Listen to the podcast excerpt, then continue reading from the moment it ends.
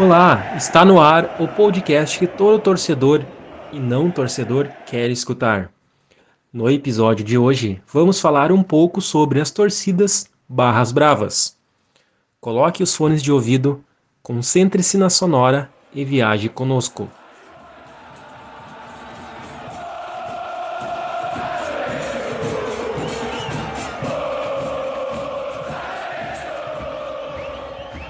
Barra Brava é um tipo de movimento de torcedores de futebol, popular na América Hispânica, conhecida por incentivar suas equipes com cantos e fogos de artifício. Eles costumam acompanhar os jogos sempre de pé e se concentrar nas arquibancadas atrás do gol. Ao contrário da torcida organizada, não possuem uniformes próprios, mas possuem uma forte estrutura hierárquica e um número maior de membros. As barras possuem certa organização, havendo apenas um frente. Ele é respeitado por todos os membros. Você sabia que o volume muito alto prejudica o ouvido? O recomendado é ouvir o som na metade da intensidade máxima do aparelho, seja celular, notebook ou desktop. Você sabia também que a exposição a sons de 105 a 110 decibéis causa danos em apenas 5 minutos? Então vai a algum lugar silencioso, regule o seu volume em 92 decibéis e deixe o som entrar na sua mente. Você sabe a origem das barra bravas? De onde elas surgiram? Então vamos lá. As Barra Bravas têm uma história que começou há um século. No dia 21 de outubro de 1922, aconteceu o primeiro homicídio em estádio argentino, no campo Del Tiro Federal. Francisco Campá, dirigente do News Boys, e Henrique Bacoque, trabalhador e ex-jogador do Tiro Federal, brigaram no intervalo. Minutos depois, houve um disparo com arma de fogo.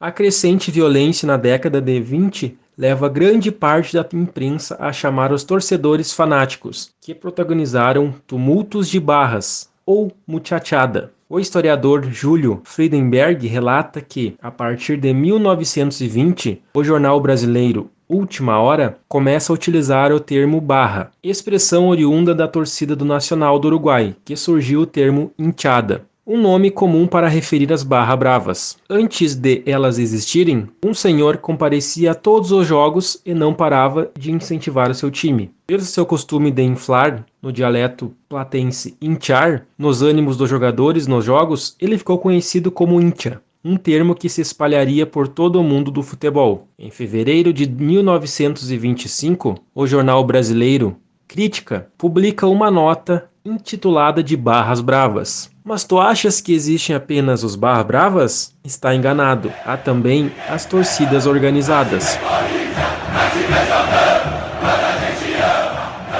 Caro ouvinte, o que você acabou de escutar é a torcida organizada do Corinthians que caracteriza a organização da torcida é sua estrutura. Toda torcida organizada possui presidente, vice-presidente, tesoureiro, entre outros cargos. Muitas vezes, essas funções são remuneradas, sendo pagos pelos membros oficiais do movimento. A organização costuma usar uniformes do movimento. Diferente dos Barras Bravas, elas não usam faixas, bandeirões, entre outros adereços característicos. As torcidas organizadas são famosas por cantar gritos de guerra durante os eventos esportivos. Esses gritos enfatizam a própria torcida, clube, o nome dos atletas e também os adversários. É frequente o uso de palavrões durante os cantos, especialmente quando se trata de rivais, os quais também são vítimas de provocações e chacotas. Às vezes também são utilizados gritos políticos ou de protesto. As músicas que apoiam o clube são legítimas, mas as letras são violentas e agressivas, cantadas por boa parte da torcida organizada. Elas estão proibidas pelo Estatuto da Defesa do Torcedor aqui no Brasil. No artigo 13A, inciso 5, diz que, abre aspas, não entoar cânticos racistas, discriminatórios ou xenofóbicos, fecha aspas. Caso a torcida insista nas letras de teor violento ou um ameaçador, pode ser colocada para fora do estádio pela polícia, além de poder sofrer outras medidas penais e cíveis. Na Europa existem os ultras. Eles possuem a ideologia parecida com as torcidas organizadas. Eles apoiam de forma intensa sua equipe do coração. Muitas vezes se aproximam aproximando do comportamento violento dos chamados hooligans. Há casos de violência envolvendo os ultras. Normalmente, o torcedor agressor já possui algum histórico de violência. Na ordem a seguir, você vai ouvir e sentir a diferença entre ultras, torcida organizada e os barra bravas. Mas para isso, eu indico que pegue seu fone de ouvido de melhor qualidade.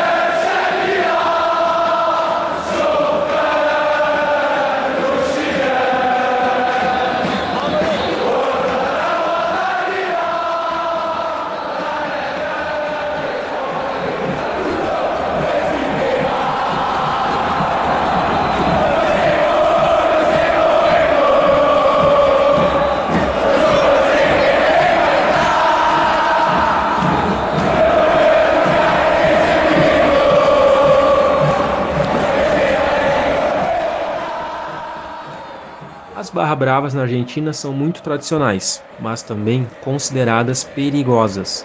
Elas representam a alma e a garra das equipes locais. São responsáveis pelo apoio incondicional à equipe.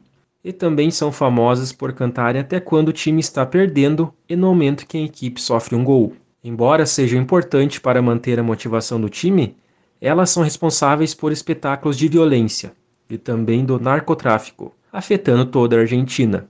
Desde o primeiro assassinato até o princípio dos anos 2000, foram registradas 138 vítimas fatais e uma enorme quantidade de feridos em confrontos entre as barras bravas.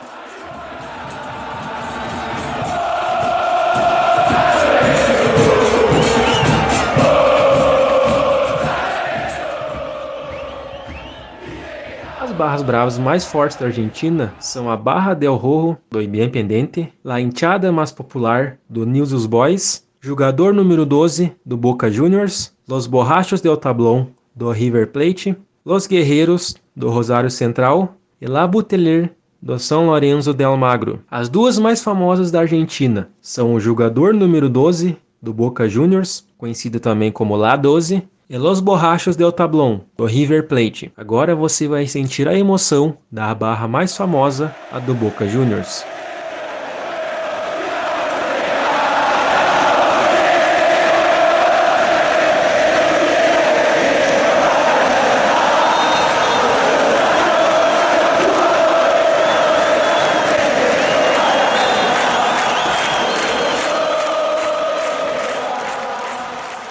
Como é a barra do arquirrival.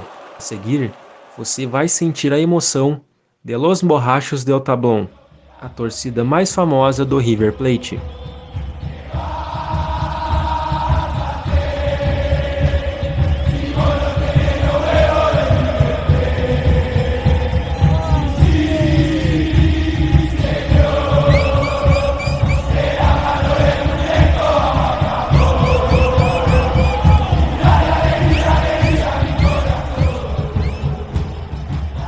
Brasil tem a Guarda Popular, a barra do Esporte Clube Internacional. Ela é a maior torcida do clube.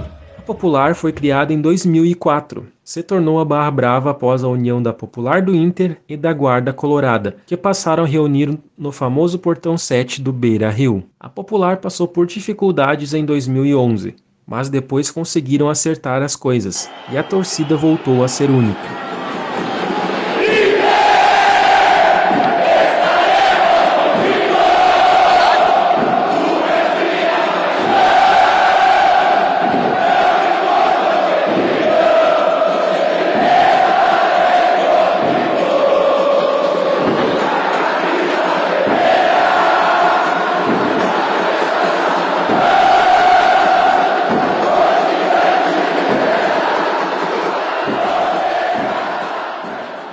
Desde 2015, a torcida vem se recuperando seu espaço com a retirada parcial das cadeiras no setor atrás do gol. Ela também melhorou seus instrumentistas e teve alguns de seus materiais liberados, no intuito de inflamar os jogadores e o restante do estádio com seu carnaval. Atualmente, a Popular possui comandos na zona norte, sul e leste de Porto Alegre, Canoas, Gravataí e Alvorada. Há sedes nas cidades da região metropolitana e em grandes cidades do interior do estado do Rio Grande do Sul. Em 2000 2019, a torcida conseguiu a retirada das cadeiras do espaço atrás do gol, movimento que fez a festa da Barra ficar mais bonita no portão 7 do Beira